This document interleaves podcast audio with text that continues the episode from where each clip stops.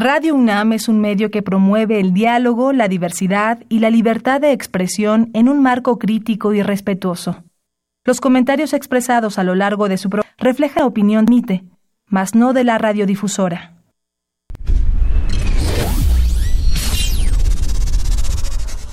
Radio UNAM y la Facultad de Ingeniería presentan Ingeniería en Marcha.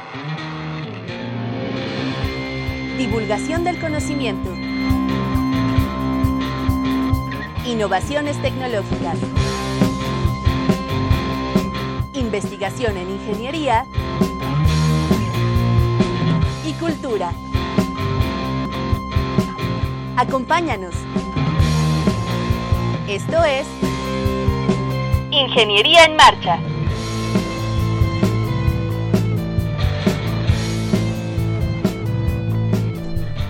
Amigos, muy buenas tardes, qué gusto saludarle con el entusiasmo de siempre este martes 11 de diciembre de 2018. Gracias por sintonizarnos. Yo soy Ernesto Mendoza y con el gusto de siempre, como lo hago todos los martes, saludo a Rodrigo, Rodrigo Sepúlveda. Rodrigo, ¿cómo estás? ¿Cómo te va de fiestas decembrinas? ¿Ya empezaron? Muy bien, maestro. Pues bien, ¿no? Pero están con ganas de arrancar. Estamos muy contentos de que nos acompañen todos nuestros escuchas y les eh, solicitamos que establezcan comunicación con nosotros. Lo pueden hacer por varias vías. Una de ellas es la telefónica al 55 36 89 89. Ahí está el ingeniero Javier Cesario Casiano del Departamento de Sistemas, Planeación y Transporte, atendiendo sus llamadas y pasándolas aquí a la cabina. También lo pueden hacer vía Facebook. Sandra Corona está listísima con sus pulgares atrás del celular, transmitiéndonos. Pueden mandarle comentarios, saludos, en fin, aquí va a estar con nosotros y lo pueden también hacer en la página del programa que es www.enmarcha.unam.mx pueden descargar este programa y los anteriores en formato podcast. Así Rodrigo, ¿qué tenemos para usted el día de hoy?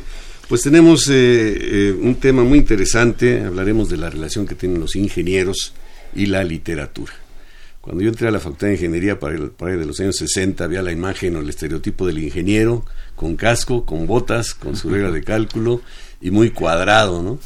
Pero a partir de la intervención del ilustrísimo ingeniero Barro Sierra se incorporaron asignaturas de corte sociohumanístico y ahora los ingenieros pues tienen un matiz en ese sentido. Así es que estaremos platicando de los ingenieros y la literatura y del interés que eso despierta en la comunidad Vamos a platicar con un escritor de gran prestigio nacional y con dos jóvenes autores. Así es que le invitamos a que se quede con nosotros, no se vaya y acompáñenos.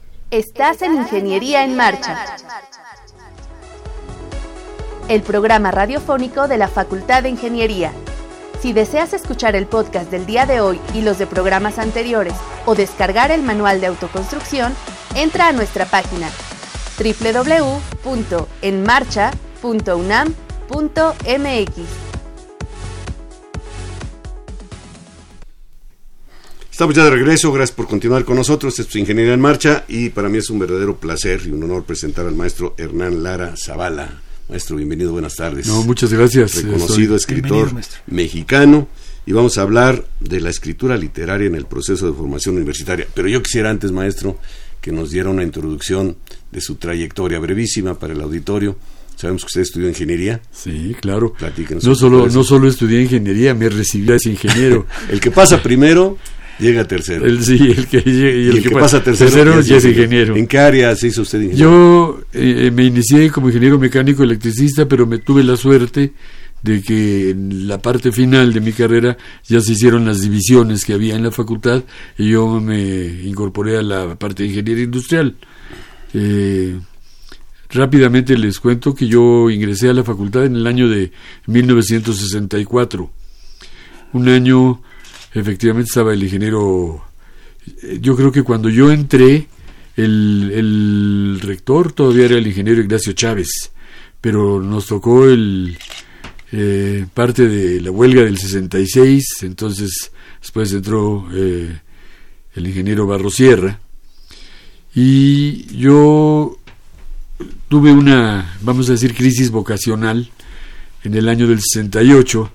O sea, cuatro años después de haber Cuatro años después de haber ingresado, en donde dudé si yo debería seguir siendo ingeniero o ya me había digamos, me estaba jalando la parte de las letras. Pero una profesora que tenía yo me hizo una, una sugerencia muy recomendable y muy, la verdad, muy, muy encomiable, muy apreciable por mí, porque me dijo, ¿sabe qué? A eso que decíamos, ya usted ya va más allá del tercero de la facultad. Eh, ¿Por qué no hace carrera simultánea? Y al principio tenía yo mis dudas, pero lo hice y además no me arrepiento de ello. Entonces, eh, a partir del 69 empecé a hacer letras, seguí terminando, seguí estudiando ingeniería, hice mi tesis, me recibí y finalmente, bueno, pues fui las dos cosas, ingeniero y, literato. Pero ya venía con la carrera de eh, en filosofía y letras. No, no, no, yo no al contrario, yo tenía años ya estando en ingeniería y entonces ingresé a, a Filosofía y Letras en el año 69 como carrera simultánea. Entonces terminé primero ingeniería, eso me permitió independizarme de mi casa, entrar a trabajar, y trabajé con un ingeniero muy notable que conocía en la facultad, que era el ingeniero Manfred Rucker, que tenía una empresa de consultoría y él me invitó a trabajar y eso entonces me permitió una holgura económica, yo, mi familia me apoyó siempre, pero ya me pareció un exceso que yo estuviera estudiando otra carrera y que además me la tuviera que mantener mi padre, cuando éramos nosotros demasiados hermanos, y entonces al ingresar a, a, trabajar con el ingeniero Rucker, ya me dio la oportunidad, primero de salirme de mi casa, que era también muy importante, o sea, ser independiente, luego de ser económicamente independiente, y después seguir estudiando la parte de letras para poder también, digamos, terminar. Yo estudié letras inglesas. Ese es un poco el antecedente que yo tuve. ¿En qué momento eh, siente usted esa inquietud por las letras? Sobre todo cuando piensa uno que son carreras un poquito... No, son carreras antitéticas en cierto modo, pero no lo son tanto, como usted decía. Eh, no, no, es, no es algo tan divorciado. Yo decía, he comentado también muchas veces, que muchos ingenieros tienen formación, eh, muchos literatos tienen formación ingenieril muchos más de los que uno se, se hubiera imaginado. Pero claro, eh, finalmente uno tiene que decidirse o por una o por otra. Mucha gente también apoya, que dice, no, hombre, estudia ingeniería y después este, escribes como hobby. Pero desgraciadamente tampoco es posible. Eso si uno quiere ser no es un, hobby realmente. Sí, exacto. Es una, tiene que ser una carrera. Claro. Y una carrera sacrificada en muchos sentidos. ¿Por qué? Porque bueno, pues uno tiene mayores oportunidades de, de ingreso y, y de buen sueldo en la ingeniería que en las letras. O sea, hay que castigar un poquito a la economía para poder hacer las letras. Pero yo no me arrepiento de haber hecho las dos carreras y y de alguna manera tengo la impresión de que lo que uno estudia en ingeniería finalmente sirve de un modo bastante subjetivo, pero sirve mucho, sobre todo pienso yo, para organizar internamente la mente, sobre todo cuando uno está frente a una novela, frente a, digamos, a las, al álgebra y a las, y a las matemáticas, sobre todo en la manera, digamos, como uno se va disciplinando internamente para ir resolviendo un problema que no es de carácter eh, científico, no es eh, nada más de raciocinio, pero sí nos da una estructura y una estructura muy interesante una claridad en una claridad de cómo de una, novela por ejemplo. de cómo de cómo aproximarse a digamos a resolver eh, no sé si tiene uno cinco o seis vamos a llamarles variables en términos de eh, en términos de, de anécdota cómo resolverla como una buena ecuación de la manera más elegante, de la manera más elegante, no darle tantas vueltas al asunto, ¿no? también hay una relación inversa que en la facultad pues se trata de, de, propiciar que es el apoyo de las humanidades en la formación del ingeniero. ¿Cómo, cómo funcionará esto desde su experiencia? Sí, porque es, es, un, es, un, es un tema muy clásico, muy debatido desde hace ya muchos años. Sí. Hubo un escritor que se llamaba C.P. Snow, que hizo, escribió un ensayo, que viene aquí, por eso lo traje, este, escribió un ensayo que se llama eh, Las dos culturas. Cuando él plantea que hay dos culturas, es la cultura, vamos a decirle, eh, científica, no estrictamente eh, ingenieril, pero la, cultura científica, vamos a decir, versus la cultura humanística.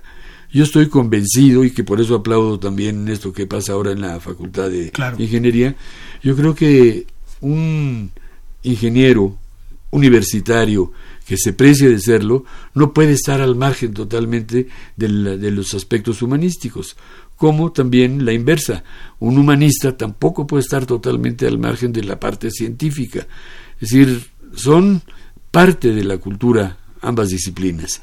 Y bueno, como decíamos, en algunos casos eh, gana, digamos, más el atractivo de la ciencia o el atractivo de las humanidades, pero yo creo que son complementarias. Yo no puedo pensar en un ingeniero eh, realmente profesional que no tenga, digamos, eh, en su haber la lectura de ciertos libros que pueden ser de filosofía, que pueden ser de literatura, que pueden ser eh, de historia, para, para tener una formación pues más íntegra, más, más, más eh, interesante y que haga de su carrera científica o en su defecto de la carrera artística, gracias a la ciencia, ese complemento, o sea, permite que, que, el, que el ser humano sabe un poco de todo, ¿no? O sea, que sabe tomar la espada, que sabe de, la lectura, que sabe eh, de la técnica, eh, de música, o sea que es un hombre completo, un ser humano completo. El hombre del Renacimiento era eso. Claro. Bueno, y los estudios del cerebro que, han visto que son los dos hemisferios, ¿no? El uno que se va hacia la parte técnica y el otro hacia la parte de las artes y todo lo demás, pues sería o propiciaría un desarrollo integral. Eh, una pequeña muestra de esto, de la importancia que tiene las letras, es, eh, por ejemplo, la revista del Colegio de Ingenieros Civiles de México. Siempre en la última página incluyen un libro no sé quién lo recomienda, siempre recomiendan algún libro que no es técnico. Sí. Este, pues con la idea de que los ingenieros, se ha visto, tenemos mucha afición por la, por la lectura. Sí. ¿Cuál es, cuál es el género este literario? ¿Trae usted una novela para nosotros? No, este es, ese es un, este es un libro de ensayos. Un ensayo, un ensayo, La prisión del amor.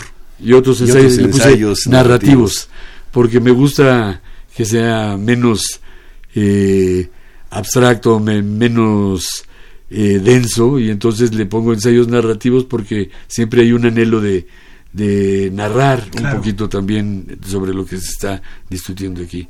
Es un libro de ensayos que es el, yo calculo debe ser del año 2012. A ver, déjenme checar nada más para... Tiene ya algunos años ahí. Sí, sí, sí, es... Bueno, mientras usted lo ve, maestro, déjeme decirle que... 2014, Déjeme decirle que en la Facultad de Ingeniería ya tiene algunos años que han convocado a un concurso cuentacuentos. Entonces se inscriben alumnos, se inscriben profesores y participan ahí con su cuento, con un seudónimo. Vamos a presentar dos de ellos. A, en el momento se está fomentando la cuestión de la de la, de la escritura, de, en la literatura, hace años, como parte del proceso de formación universitaria. Hace años yo fui no solo jurado, o sea, yo iba a la ceremonia eh, con el ingeniero Guerrero. Con Gonzalo Guerrero, con Gonzalo Guerrero, bueno, y, y, antes también, ¿eh? Eh, me invitaban bueno a la ceremonia de la premiación y muchas veces pues yo también era de los que tenía que decidir. Pero más que cuentacuentos era escritura de cuento lo que yo en lo que yo participaba. O sea porque el cuentacuento se supone que es el que puede contar oralmente un cuento sí, y aquí yo lo que hacía era más bien leer los textos de los jóvenes ingenieros que tenían inquietudes de carácter literario y que hacían sus pininos y entonces, bueno, pues la verdad que es muy, también muy interesante. Yo mencionaba que hay muchos escritores profesionales que estudiaron ingeniería. Yo soy un caso, digamos, entre tantos otros. Pero está, por ejemplo, mi colega y amigo Enrique Krause, que también fue estudió, él estudió también ingeniería industrial. Sí, también es industrial. Es, este, era mi compañero, digamos, de generación, porque es más, un poco más joven. Él creo que eh, ingresó en 1965.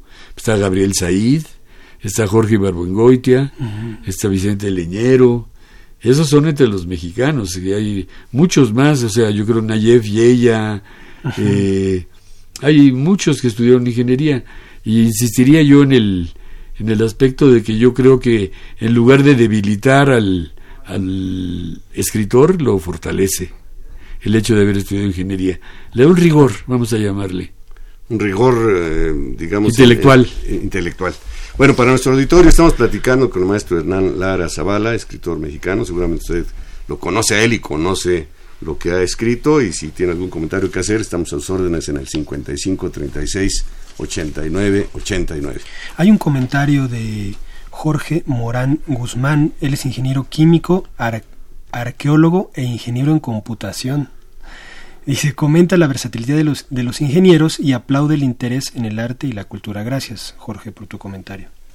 Qué difícil llevar dos carreras. La ingeniería de por sí es difícil. No, la ingeniería es una de las carreras más complicadas y difíciles. Y luego simultáneamente estudiar letras. Hay ciertas, ciertas materias como geometría descriptiva, como circuitos eléctricos, como son muy, muy duras, muy pesadas, ¿no? Eh, esto solo lo puede contar alguien que, que llevó clase en las dos facultades que, que, como, que como dice, pues pueden ser un poco pues alejadas de primera instancia, ¿no? Si uno las ve de bote pronto, pueden estar alejadas.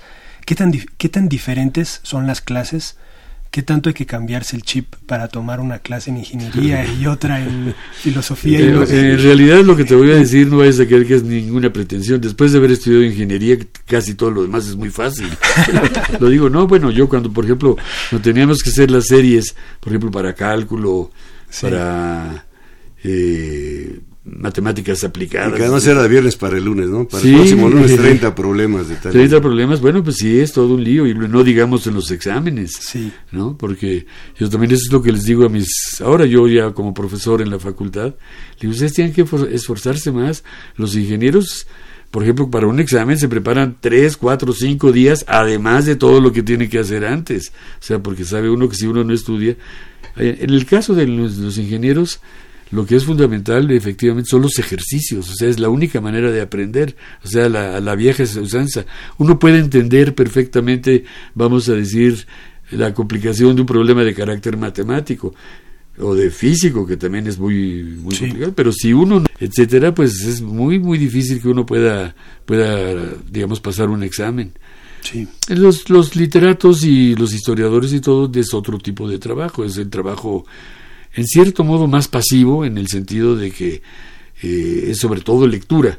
Pero por ejemplo también para los para escribir un ensayo también se requiere un pues una disciplina y esa disciplina ya no se parece tanto a la disciplina de resolver un problema digamos de carácter algebraico o de cálculo, pero es un problema de de poner por escrito ideas que deben tener una consecución, una lógica interna, al, algo original que aportar. O sea que todo eso hace que, que la disciplina de ingeniería, la verdad, sea pues muy muy valiosa para uno como claro. Precisamente yo estaba por hacer esta pregunta. Eh, eh, a ver en la ingeniería hay una necesidad por satisfacer.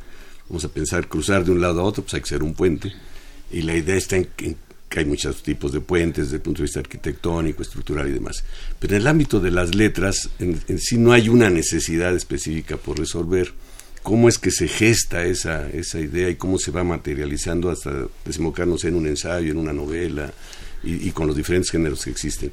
Es muy diferente el proceso. ¿no? ¿no? muy diferente. Yo diría que, bueno, la parte científica es mucho más objetiva, mucho más rigurosa.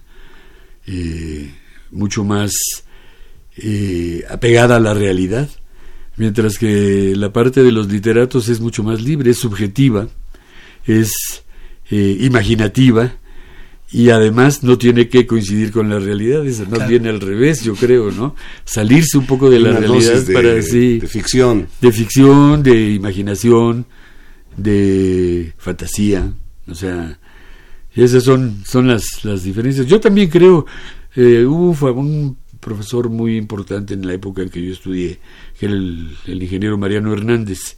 Muy, muy, nombrado, Mariano, muy nombrado, sí. sí. o Barrenechea, no recuerdo bien cómo es su apellido. le decían Marianito Hernández, sí.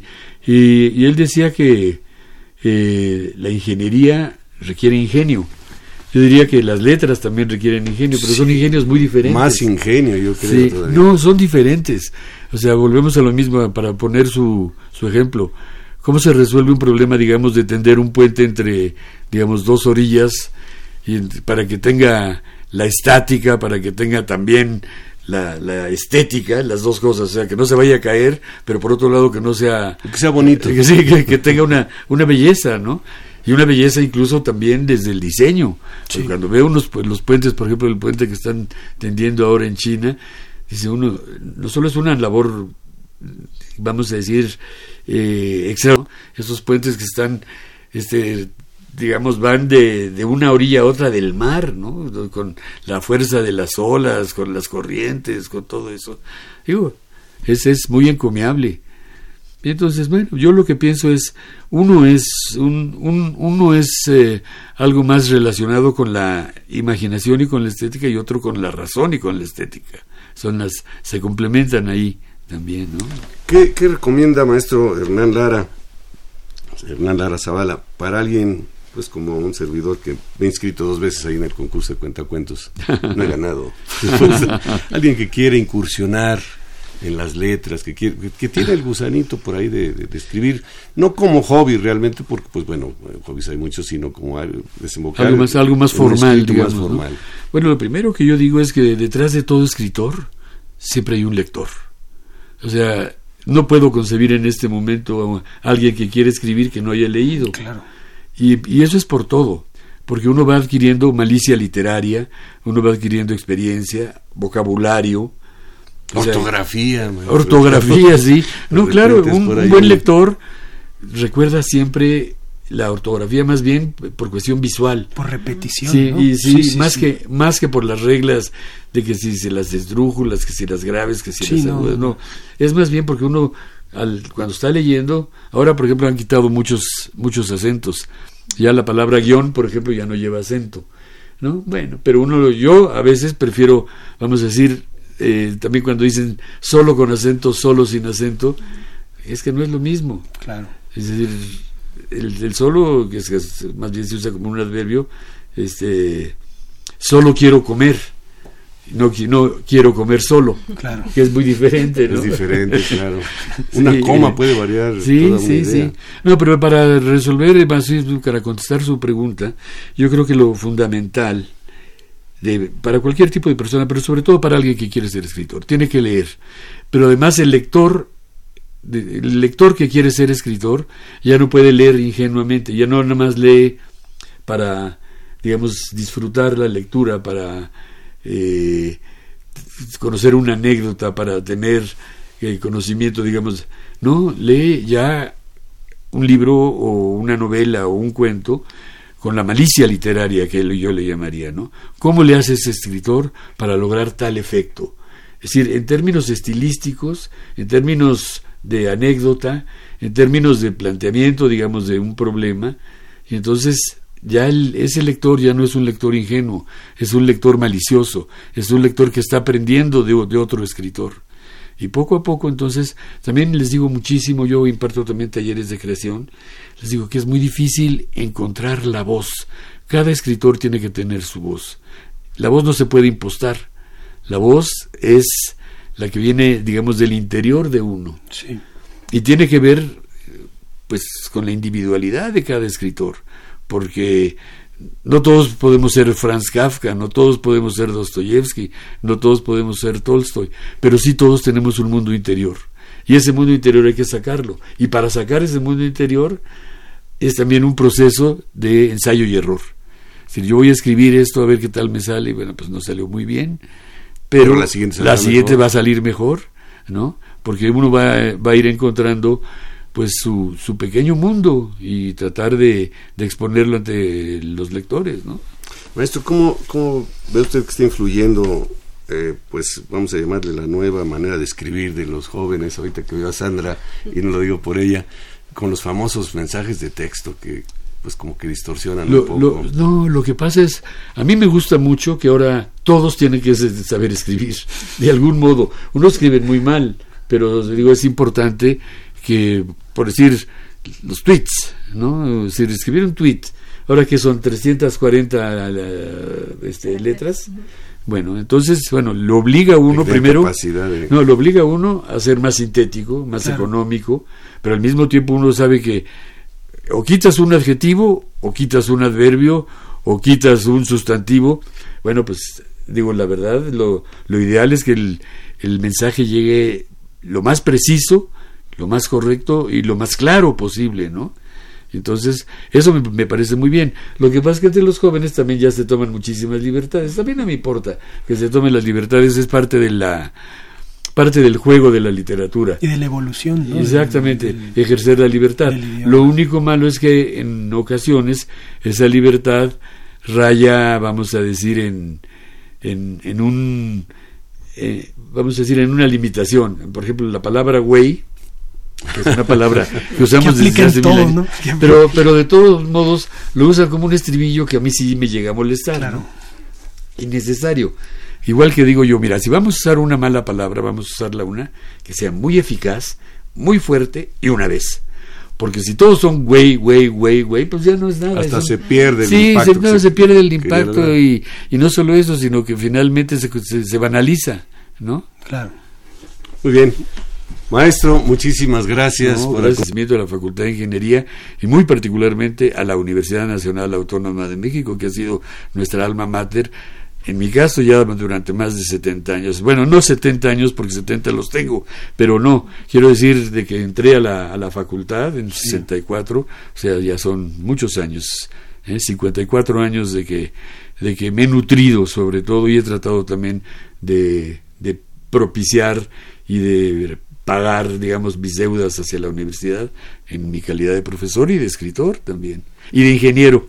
Compartimos esa admiración por la UNAM y por eso le apreciamos doblemente esta visita aquí a Ingeniería en Marcha. Bueno, Enhorabuena, muchas gracias. Muchísimas muchas gracias, gracias a ustedes dos. ¿eh? Estás en Ingeniería en Marcha, el programa radiofónico de la Facultad de Ingeniería. Si deseas escuchar el podcast del día de hoy y los de programas anteriores o descargar el manual de autoconstrucción, entra a nuestra página www.enmarcha.unam.mx.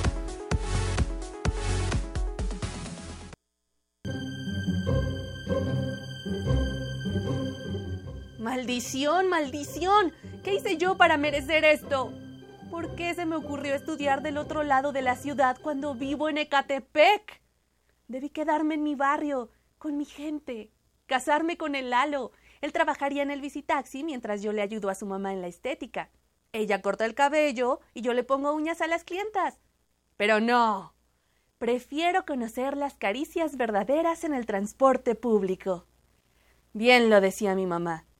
¿Estás segura de que quieres estudiar hasta allá? y yo de rebelde llevándole la contra. Perdóname, jefecita, te juro que mínimo termino la carrera para que valga la pena. Lo peor de esto es que me canso tanto en el metro que llego a dormir a clase y de nuevo, deshonor sobre mi vaca. Pero no es mi culpa, profesor. Muy en serio quisiera aprender sobre leyes de termodinámica. Pero pararse a las 4 a.m. y dormir a medianoche no ayuda mucho tener hambre gran parte del día y cargar tantas cosas en mi mochila que parece que voy de viaje, ah, no son una excelente motivación. Día 88. Siento que mi vida se desvanece en este vagón. He perdido la cuenta de cuántas personas me rodean y ya enlisté 20 diferentes marcas de rímel de las mujeres que se maquillan a bordo. Siento como si fuéramos a la guerra y la cosmetiquera fuese nuestro fusil. Todo el maquillaje, las municiones y la bolsa, algún tipo de escudo contra las demás. Ah, estoy consciente de que ya es demasiado tarde, pero quizá el profesor se compadezca de y me deje, aunque sea, intentar hacer el examen. O quizá me aviente un plumón por atreverme a entrar a su salón después de tanto tiempo. Ah, todo puede pasar. Escuchamos un extracto del cuento ganador del primer lugar del concurso Cuentacuentos de la categoría de estudiantes, escrito por nuestra invitada Melisa Catherine Juárez Lozano. Melisa, ¿cómo estás? Bien, gracias. Bienvenida, Melisa. Gracias. Escuchamos un cuento padrísimo que es un relato de algo que no solo que vives tú todos los días, sino muchos de los estudiantes de nuestra facultad que tienen que recorrer pues media ciudad para poder llegar a Ciudad Universitaria. Platícanos un poquito, no te tenemos que preguntar qué te inspiró para escribirlo, pero platícanos un poquito de este cuento. Eh, pues realmente eh, la idea surgió una semana de finales del semestre pasado, que esa semana hubo lluvias horribles y en todos los días que tenía examen jamás llegué. Entonces pues dije, no, pues debo tomarme el, eh, lo que tengo que pasar cada día para de una forma positiva, de una buena forma y traté como de de burlarme de mi situación y de escribirla en una forma de crónica y después adaptarla a cuento. Entonces eso era lo que buscaba, como tratar de aligerar la pesadez de mi rutina. Oye, Melissa, ¿dónde lo escribiste? Mm, Quiero decir, físicamente, ¿lo escribiste en varias etapas? ¿Te sentaste y lo escribiste de un jalón? ¿En dónde lo escribiste? eh, no, primero escribí una parte en mi casa, así, y cuando iba a hacer este la fecha límite para entregar el cuento en el concurso, me faltaba el final, este, yo no sabía cómo terminarlo. Y pues ya no lo iba a entregar, pero de repente pues a- aplazaron un poco la fecha de entrega y pues la terminé en la facultad precisamente, ¿Dónde vives? en Ecatepec. De Ecatepec a Ciudad Universitaria. Pues esto es toda la línea verde del metro. Metro, metro, metro, metro, metro, metro.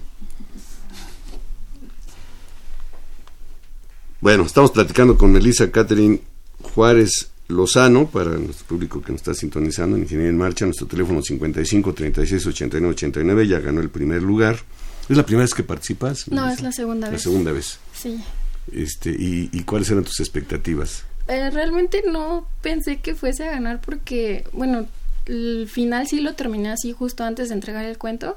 Pero no fue un final así como apresurado por el tiempo, sí lo meditaste, lo... No, sí fue muy apresurado. ¿Ah, sí? ¿Que fue dijiste, como ¿cómo que lo termino? sí. fue, de hecho siento que es bastante predecible, pero eh, dije, bueno, pierdo más en no entregarlo que, que entregándolo así. Pero, o sea, realmente no esperaba ganar, siento que fue algo demasiado, eh, no sé, simple en mi sentido del humor, no sé, como que supuse que ganaría algo con eh, más trabajado o algo así. Bueno, pero ahorita, pedacito que escuchamos, Rodrigo, ¿no? Este, dices que piensas que, el- que van a la guerra, que las cosmetiqueras son las balas o alguna cosa así, las bolsas son los escudos. Pues es una metáfora eso, ¿cómo se llama esa figura gramatical? Que, que te, bueno, refleja y te pone como una persona con mucha capacidad de observación. ¿Qué es lo que haces cuando vas en el metro? A veces no tienes tiempo de leer nada porque pues vas casi como sardina, va uno así apretujado, ¿no? Difícilmente hay tiempo de sentarse y poder repasar las notas de clase. Entonces, ¿qué, qué, qué acostumbras a hacer en el metro? de todo, o sea, llego a dormir, a comer, este, a peinarme, a maquillarme, a hacer tarea. Muchas veces he estado contra las ventanas haciendo reportes. Eh, he hecho de todo en el metro, he escrito, leo. Ya creo que vivo en el metro, sí, ¿Cuánto tiempo te haces? Mm, dependiendo. Pues supongo que de casa al metro también inviertes algo de tiempo, ¿no? Ajá. Sí, este, dependiendo más o menos del horario. Eh, por ejemplo, si salgo a las 4 de la mañana y salgo a las 6 de la mañana, hago dos horas y media. O sea, cuatro horas. horas, pero no en el metro. Tomas algún transporte para acercarte al metro en Indios Verdes, me imagino. Ajá, sí, Y de ahí te subes al metro, que sí te toma ya unos 40, 45 minutos. Depende también de la situación del metro, porque a veces es ¿Cuál es tu récord en recorrido? Eh, lo más rápido que me he aventado toda la línea son 45 minutos. Eso es lo más rápido. Sí. ¿Y lo más tardado? Uy, una vez hicimos como tres horas.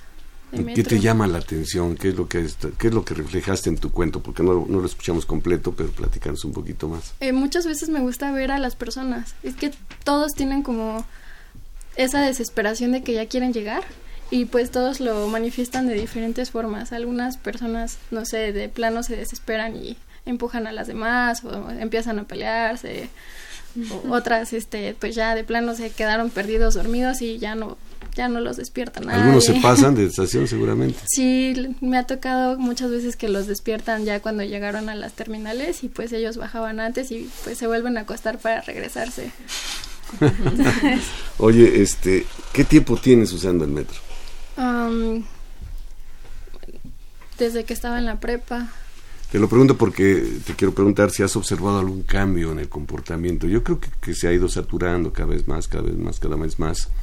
¿Has, has notado algún cambio en el comportamiento de las personas, en el tipo de personas que sube, según el vagón donde te subes? Por ejemplo, si te vas al, al que está reservado para damas, pues a lo mejor es una, una cuestión diferente a que si te vas al donde se sube todo el mundo.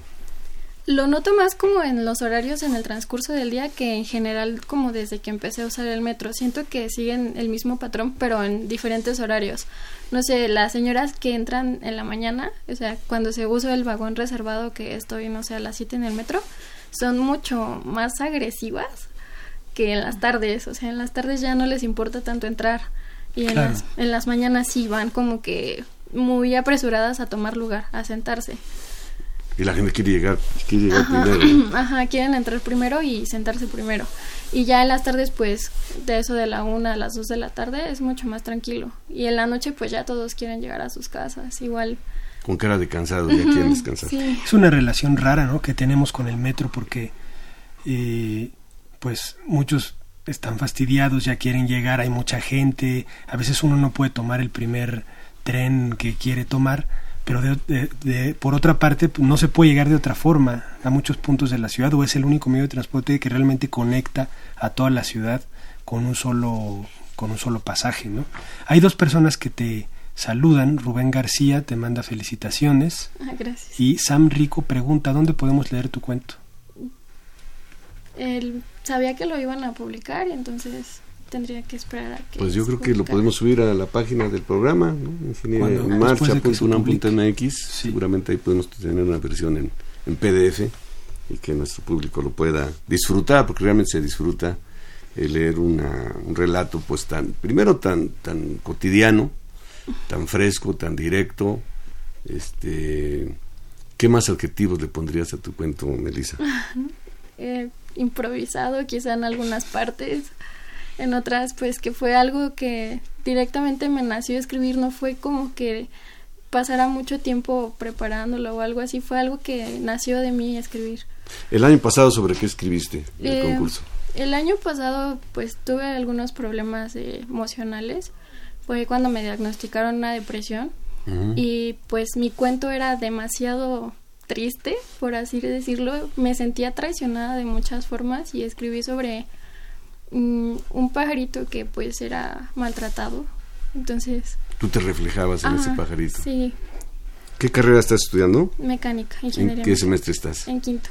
En quinto semestre, vas a la mitad del camino. ¿Y cómo has visto la carrera? ¿Está cumpliendo tus expectativas? Sí, me gusta mucho la carrera. Porque acabamos de platicar con un escritor eh, reconocido, el maestro Hernán Lara Zavala, y él dice que pues en cierta parte de su formación como ingeniero le vino la inquietud, o más bien la cristalizó de, ser escritor. ¿A ti ha, pasa- ha pasado por tu mente esa posibilidad? Lo llegué a pensar cuando estaba en la prepa, pero realmente me gustó mucho más la física, las matemáticas que, que la literatura. O sea, me encanta la literatura, me gusta muchísimo leer y siento que dejar a un lado las sociales me quitaría parte de mi persona. No se puede hacer eso, no te puedes desprender de ellas, pero pues me gusta mucho más la física y, y todo eso.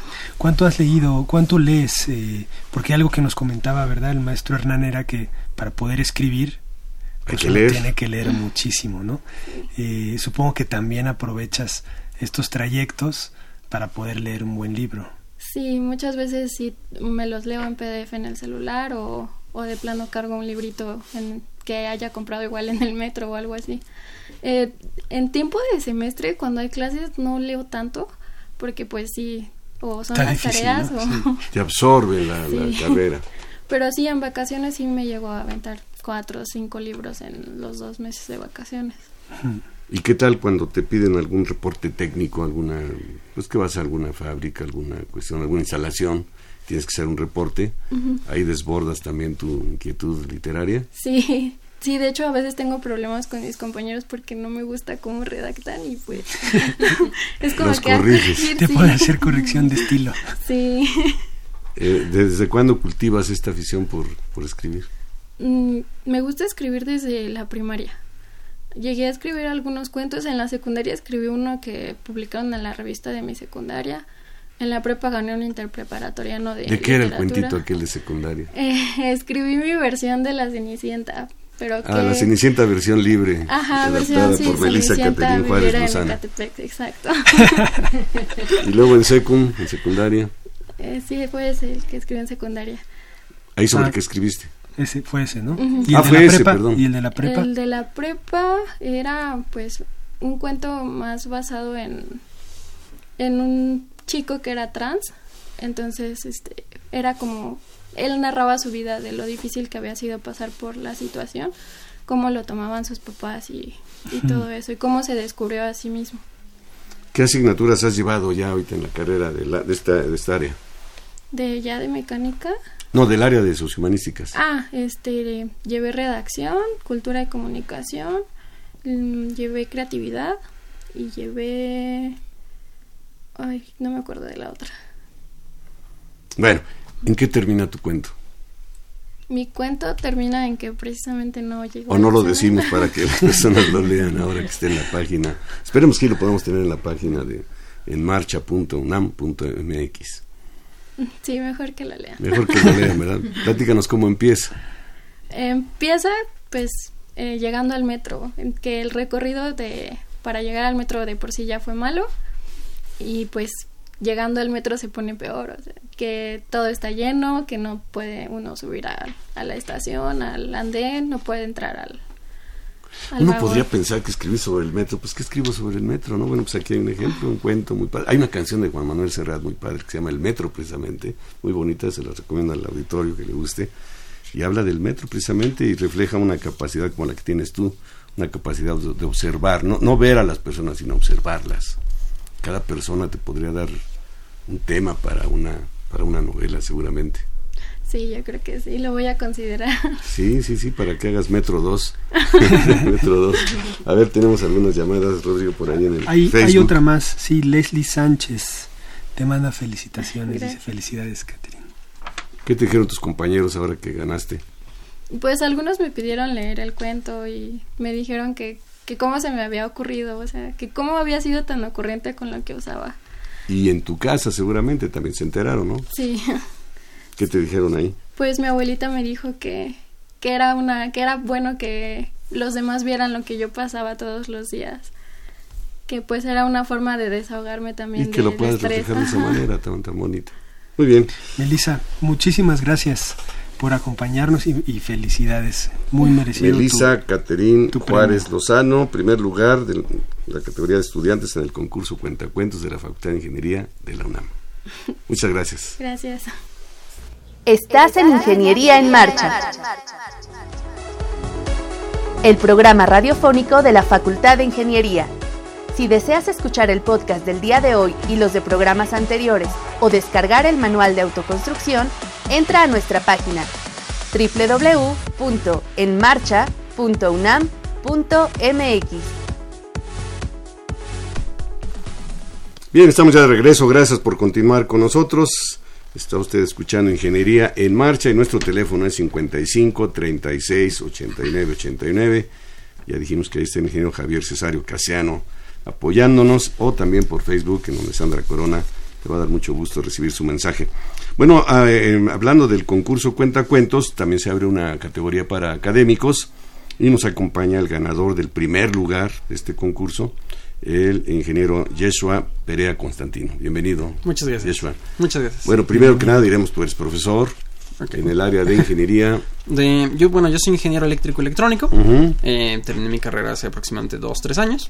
Y actualmente estoy dando la materia de automatización industrial ah, en el área de, bueno, para ingenieros mecatrónicos, mecánicos, eh, industriales. ¿no? La- Automatización industrial ya de últimos semestres Sí, prácticamente. desde noveno octavo semestre, más o menos. Bueno, hay chicos que la adelantan desde séptimo porque bueno, pues llevan buen promedio, quieren empezar a, a explorar esas últimas materias, pero en sí la materia es de noveno semestre. Es la primera vez que participas en el concurso. Sí, es la primera vez que participo en el, Pero en el ya traes concurso. cierta afición por la escritura. Pues por la escritura no tanto, pero por la lectura sí mucha.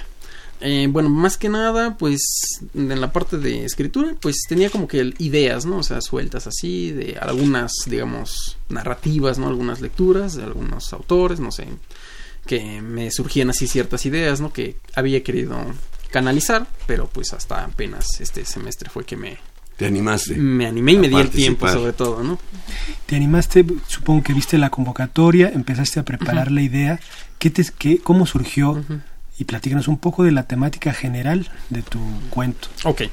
Bueno, pues la idea ya la tenía como germinada, digamos, desde hace muchos años, no sé, como, ¿qué será? Tres, cuatro. Yo todavía era estudiante cuando vi precisamente la, la convocatoria, ¿no? Entonces, eh, quise participar de estudiante, pero precisamente por, pues, por el haber cotidiano, ¿no? Materias, series, como todo lo que ya ha comentado incluso aquí el, el maestro Hernán Lara, que es pesado llevar la, la carrera, pues no me, no concretaba, ¿no? Entonces, la idea me surgió, eh, básicamente trata sobre, pues se ambienta, ¿no? En el, digamos, en la época prehispánica, eh, en la llegada de, de Hernán Cortés. Entonces me surgió la idea de qué pasaría o qué hubiera sido si alguien se hubiera dado cuenta desde un principio eh, que pues en realidad estos mm, colonizadores no eran dioses, ¿no? Como se creyó, ¿no? Entonces fue, digamos, parte de la idea, ¿no? De imaginar que había una, un sector, digamos, unos guerreros jaguar, el, el, cuento se llama Corazón de Jaguar, precisamente haciendo alusión a ello, en el cual pues ellos se percataban, ¿no? Que que en realidad estos no eran dioses, no tienen una confrontación con ellos y tratan de dar aviso ¿no? a la gran ciudad, ¿no? a Tenochtitlan, al, al, Tlatuani básicamente, pues para dar aviso, ¿no? De que vienen seres. De que vienen seres extraños a invadir las tierras, ¿no? Y que pues no los traten precisamente como dioses, ¿no? Pero en el trayecto, pues el protagonista cae, cae en batalla, entonces pues el mensaje nunca llega y se da pues la historia que actualmente conocemos, ¿no? La que hemos vivido. Un solo Ajá, era un solo, un solo ser, ¿no? O sea, bueno, en realidad también por, digamos, la las normas de la convocatoria, ¿no? Que es nada más de, de cuatro cuartillas. cuatro cuartillas el cuento, pues tuve como que reducir, ¿no? Muchas de las ideas que, que tenía, ¿no? Porque, bueno, pero pues para que pudiera entrar a, concurso, ¿no? Pero pues, no sé, ya si tengo la oportunidad, pues trataré de ahondar más en, en él. Se podría hacer un poquito más amplia la historia. Sí, extenderlo, o sea, ahondar en algunos detalles, ¿no? En el, de la narrativa. Entonces, síntesis es eh, durante la, la, conquista, digamos. La conquista, exactamente. De, de, de la ciudad y, y, donde va un mensaje que nunca llega a su destino. Exactamente. Esa es básicamente la, la trama. ¿En qué género se inscribe esta? Híjole, pues no sé yo. ¿Es una narrativa, novela? Sería, narrativa? pues no sé, como narrativa histórica. Yo traté de darle como, bueno, mi idea en un principio era darle como que un, un toque más de realismo mágico, o sea, ahondar más en, en las costumbres, en las creencias, eh, pues de nuestro, nuestro pueblo en, en, la antigüedad. Este, pero pues por, leo por los detalles, pues ya traté no de ahondar tanto en eso. ¿no? Pues tenemos una, una idea, cápsula, ¿no? tenemos una cápsula oh, que la cual participó, por cierto, Sandra Corona. Eh, vamos a invitar a nuestro público a que la escuchemos y re regresamos para que nos platiques un poquito acerca de esto Excelente. que vamos a escuchar. Ok, escuchémosle. Gritos se escucharon al unísono. La sangre se mezclaba con el fango. ¿Eran estos los supuestos dioses de los que hablaban los mensajes enviados a Tenochtitlan? ¿Qué necesidad tenían los dioses de oro? Estos extraños hombres eran claramente invasores. Seguido al estruendo llegaron cuatro hombres más de rostro pálido, seguidos de otros dos y luego cinco más. Nahui se percató que en el centro del poblado había más bestias y más hombres, con pobladores cautivos. Debíamos liberarlos. Me puse el cuatepostli, mi tocado de fauces de jaguar. Afiancé mi macuahuitl con el puño. Dejé que el espíritu y fortaleza del felino entraran en mi ser, hasta sentir el rugido emanar desde lo profundo del pecho, desde el corazón. A la señal de Tlilpotonki, saltamos sobre las extrañas presas. Los tomamos por sorpresa. Entre gritos de dolor y los estruendos de las varas que portaban los enemigos, se dio la batalla. Derribé a tres de ellos. Iban rumbo a Mictlán. Cuando sentí en el hombro ardor, como si lumbre incendiara mi brazo, como múltiples mordidas de serpiente. Dos hombres a lomos de las bestias huyeron. Los Ocelopilli ahora iban a donde Mictlantecutli. Y en breve lo seguiría. El noble águila me entregó su mensaje. Por el bien del honor y de nuestro pueblo, me encomendaba terminar su misión. Debía llegar a Tlacopan y dar aviso sobre la llegada de estos falsos dioses. Cuando el espíritu del guerrero marchó, miré hacia el templo donde estaba Kinatzin. Ahora también ardía en las llamas. Dos días me tomó llegar a la ciudad de Tlacopan. Tardé demasiado. Agar los invasores ya saqué a la ciudad. Herido y cansado después de atravesar la selva, me uní a los aliados en combate. Ahora un calosfrío recorre mi médula. La devastación consumió la ciudad. Yazco al pie de la escalinata del templo principal. Flechas y lumbre de las varas enemigas han menguado mi cuerpo. El rugido en mí acalla. La lluvia se precipita. El mensaje y la interpretación del estigma no llegarán a oídos de Tlatoani. Sé que al cerrar los ojos, el espíritu del felino, así como el mío, abandonarán este cuerpo. Qué interesante, qué interesante cuento escrito por el académico Yeshua Perea Constantino y ganador del primer lugar en este concurso Cuentacuentos que año tras año celebra la Facultad de Ingeniería de la UNAM. Eh, escuchamos que utilizaste un, chorro de palabras de origen náhuatl. Eh, digamos que esas estaban en, tu idea, en tu bagaje inicial, o, fuiste, hiciste una investigación, una especie de glosario, ¿cómo construiste con todos estos nombres y esta mezcla? Pues bueno, yo tenía la idea, bueno, como les comento, ya tenía la, idea de que iba a ser, cómo iba a ser la ambientación, tenía la idea del, de la trama y obviamente pues por, digamos, la época sabía que tenía que, introducir esta, esta clase de, bagaje, ¿no? Lo difícil fue pues realmente que pues yo lo, yo lo desconozco, ¿no? O sea, no, no soy versado, digamos, en, en náhuatl ni en ninguna de estas lenguas, este, ¿cómo se llama? Digamos, eh, ¿cómo se llama? prehispánicas, ¿no? Entonces, pues sí tuve que realizar una investigación, ¿no? También por ahí, digamos, conocía, digamos, de, pues, de clases de historia, de preparatoria o eso, ¿no? Digamos, la, la clase jerárquica, ¿no? Algunas posiciones como Tlatuani, ¿no? Eh, los calpullis, que eran donde se, digamos, se llevaban, este, exactamente, donde se llevaban a cabo las, las clases, digamos, la, la, formación de los guerreros y de los nobles, ¿no? Entonces, pues a partir de ahí empecé a hacer una investigación, busqué algunos nombres que me parecieron adecuados, ¿no? Y pues ya fue que los introduje al, al cuento. Ahí eh, nos envía saludos Naye Manzanares, muchas gracias. Y Sergio Carrillo comenta que tiene gran cantidad de libros que le interesaría donar a la alumna ganadora. Si a ella le interesa, pide que se ponga en contacto con él, pues vamos a pasarle el recado. Claro que sí, será un buen, un buen regalo. ¿Qué, libro has leído, aparte de los que nos dejan leer en la secundaria y todo eso, que nos platican de la conquista? De la conquista. Bueno, pues alguna vez leí este La visión de los caídos, eh, que pues es como que también muy, digamos, recopila mucho, digamos, de la, de la esencia, ¿no? De, de esta, digamos, esta parte de la historia, ¿no? Desde un punto, pues, tanto narrativo como, digamos, eh, descriptivo, ¿no? Cuando nos explica qué es lo que ha pasado, ¿no? Cómo formándose las castas y todo eso al, al de, ¿cómo se llama? A raíz de, pues, es que este, este cuento, que es un extracto de cuánto te gusta que lo leyeran a la velocidad que lo leyeron un par de minutos. Sí, claro, es, corto. Podrá dar pie, podría dar pie a toda una, o una novela, o yo me lo estaba imaginando casi así como una película, ¿no? Sí, sí, sí. Que se han hecho películas de esta temática. Sí, claro.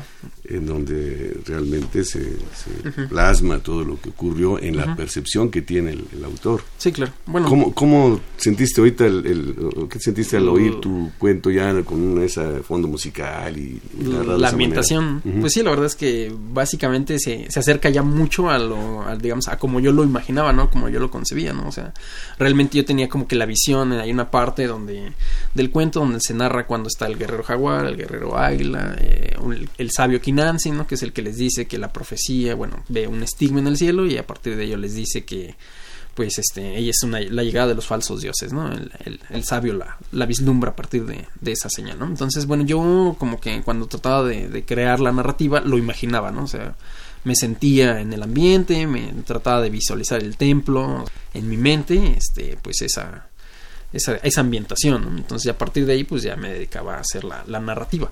Entonces, ya viendo la silla con toda la ambientación, pues sí se acerca ya mucho al, digamos, a, la idea que yo tenía en mente. ¿no? Claro, hablando de precisamente la cápsula, Víctor Manuel Serrano eh, nos escribe qué bonita cápsula. Muchas gracias, pues bueno, es trabajo de Sandra y de Pedro que estuvieron excelente haciéndola. Sí.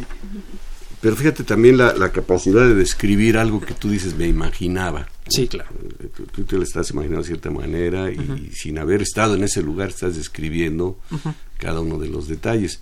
Luego se da el choque cuando uno lee un libro y va a ver la película que hicieron basada en ese libro, uno se imagina los personajes y las escenas de otra manera que chocan con lo que uno se había Imagina cuando el autor es tan preciso que no le deja muchas salidas al que hace la, la película. Sí, claro. Ya, este, ya te pregunté que si habías concursado anteriormente. Sí, es la primera vez que. Es la primera vez, entonces con el pie derecho, luego, luego al primer lugar. Entonces, este, quiere que ya tiras ahí algo en la pluma. Sí, sí, pues es Supongo yo que sí. Bueno, me imagino yo que es más que nada como la influencia, ¿no? De, a partir, de, digamos, de pues todos los, los libros que, ¿no? Como lo comentaba el, el maestro Zavala, ¿no? Este, Hernán Zavala. O sea, de que detrás de cada escritor pues siempre hay un, un, lector, ¿no? Entonces pues parte de la narrativa, digamos, muy seguramente, yo no, no soy versado en este tema, pero muy seguramente si analizáramos los textos en los que pues digamos yo... Pero comentaste que ya traías en mente esa idea. Sí, o sea, la idea ya la tenía así pensada, ¿no? Pero no sabías cómo la ibas a aterrizar. No sabía cómo la iba a aterrizar, pero pues es seguramente influencia de, de las lecturas que yo he tenido, ¿no? O sea,